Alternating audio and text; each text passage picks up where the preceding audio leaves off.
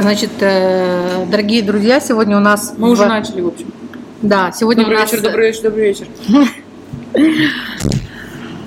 Сегодня у нас э, подкаст. Гостях. Да, просто Маргарита попросила меня не тратить мысли. Мы же с девочками тут столько всего обсуждаем. В общем, мы нажали кнопку Play.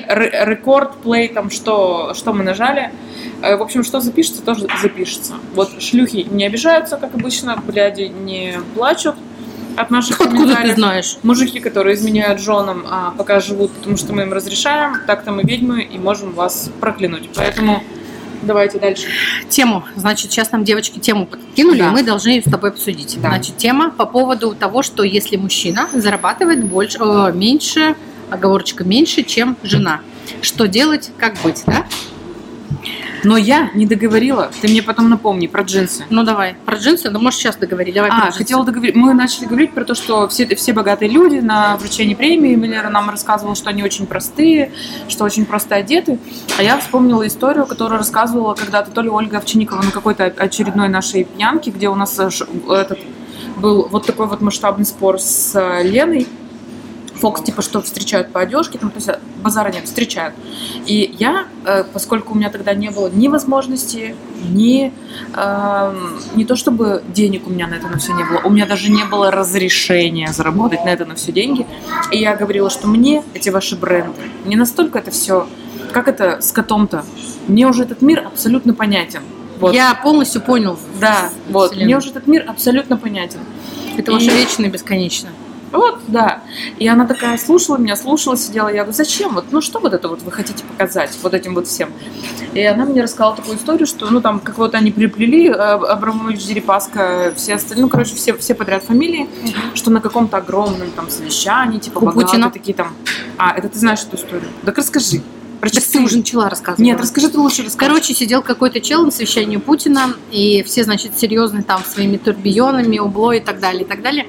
И чел один, э, олигарх средней, так скажем, руки, э, надел Кассио, на что ему вот дяденька самый старший сказал, а не, рава- не рановато ли вам еще Кассио носить? Вот, поэтому заслужить еще нужно простые джинсы, как у Билла этого, у, у Кого-нибудь. Стива Джобса. Да. И Ну, вообще, хотела кстати, тоже, да, э, сказать по этому поводу такой момент, что а, у меня же такой случился как бы квантовый скачок, как сейчас принято, да, с Матиза на Мерседес пересесть, это как бы серьезное дело. И когда ты ездишь на Матизе и всем рассказываешь, что типа я езжу на Матизе, ну как бы просто мне не важно, например. А когда ты ездишь на Матизе, но у тебя стоит Мерседес, но ты поехал на Матизе, потому что у тебя там какие-то дела, и тебе вот проще на Матизе. Это, ребята, совершенно другие ощущения. И как было у Гребенюка, э, чуваки, которые не могут себе купить нормальную машину, они говорят, ну посмотри, вот Уоррен Баффет, самый богатый человек, он ездит на, там на простой Toyota Corolla, а он ездит на ней, потому что он может себе позволить, а ты ездишь на Toyota Corolla, потому что у тебя бабок нет. Это как бы... Это как монах, который продал свой Феррари. Да. Говорят, вот, да, ты все читал книжку, там и так далее. Я говорю, вопросов нет. Если, говорю, ты мужик, и который занимаешься своей духовностью, а я знаю таких персонажей, которые... Я стою на гвоздях. Например, твой бывший муж. Да, кстати. Но у него денег много. Но это разница небольшая. То есть я знаю чуваков, которые, знаешь, там, вот, я пошел в духовность, женщина меркантильная, я буду заниматься собой, просветлением, правдой жизни, легализацией себя, правды своих желаний. Что? Чел, ты, у тебя что, вот что у тебя есть? Квартира, машина, деньги, бизнес, что у тебя, капитал? Нет ничего, мне все материально чуждо, ты просто не состоялся как мужик. Вот когда у тебя все будет, и ты придешь, продашь свой Феррари скажешь, я этот жизнь абсолютно понял, мир этот понял, и вечно, и мне бесконечно, не и все остальное. Мне На это не надо. Все, Феррари. до свидания. Вот это да. Все остальное нет. Все остальное это просто Пиздёж. отговорки для бедных. Согласна. Возвращаемся.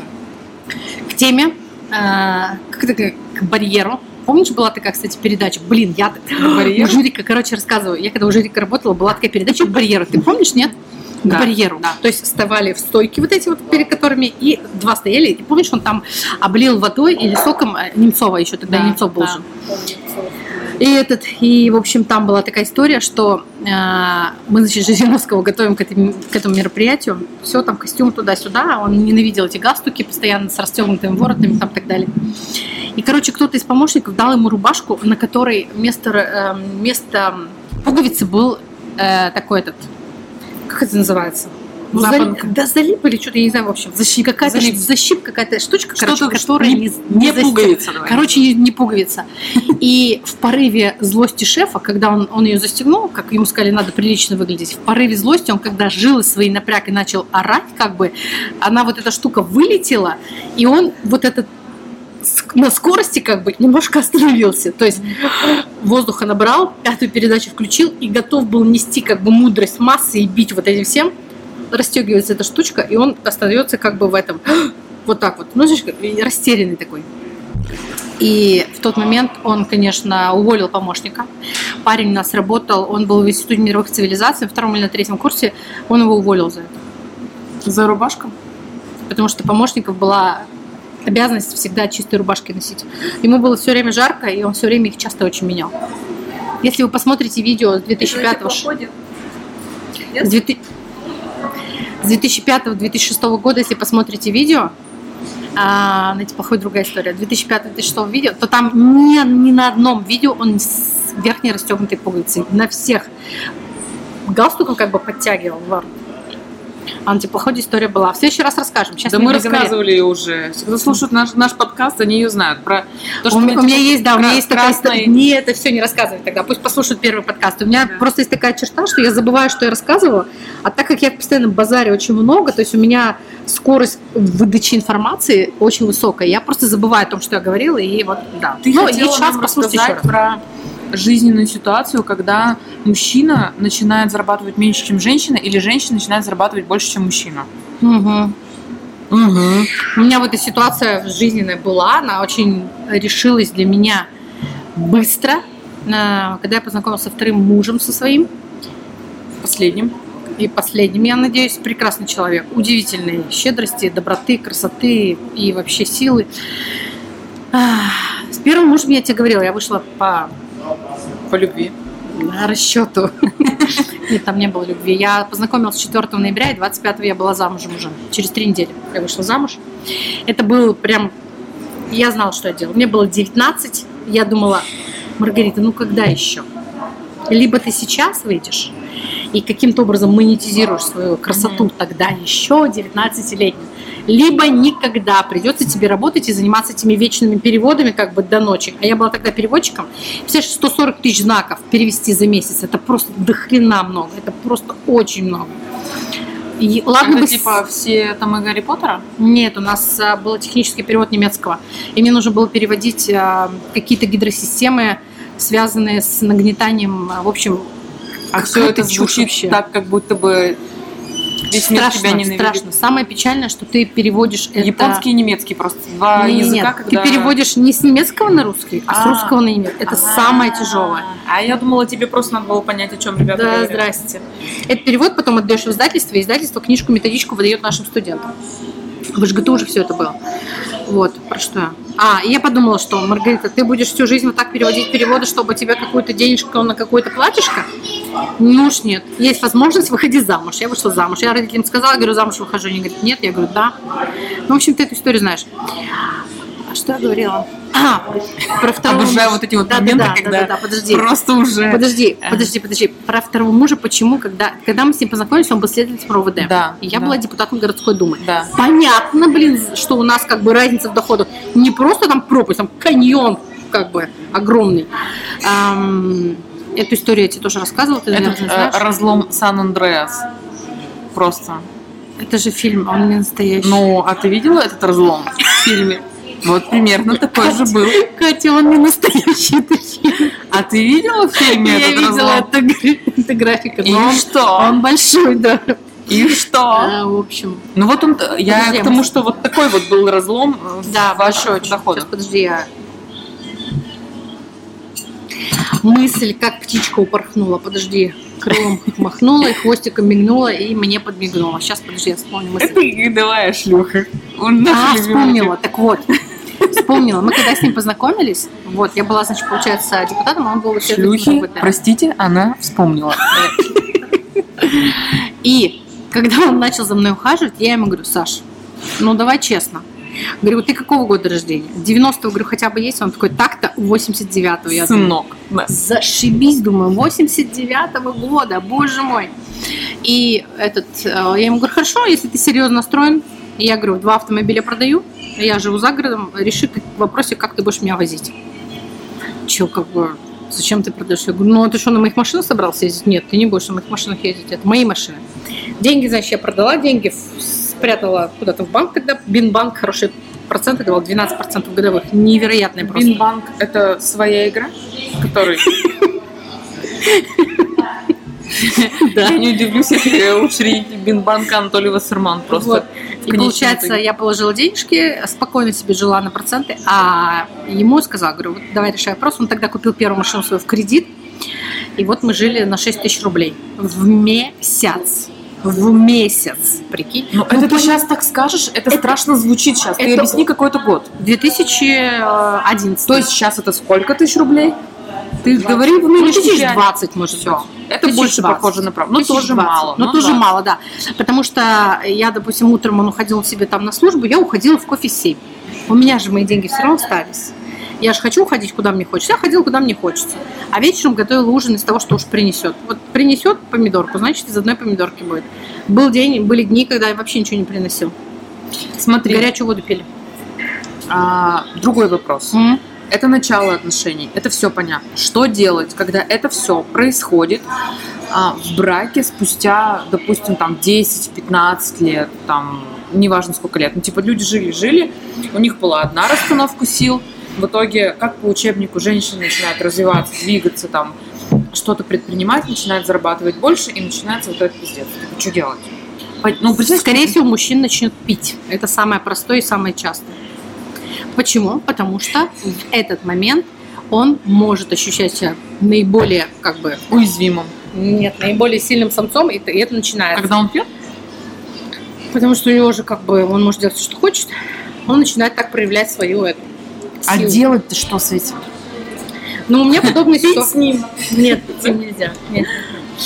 А, свои деньги не отдавать никогда.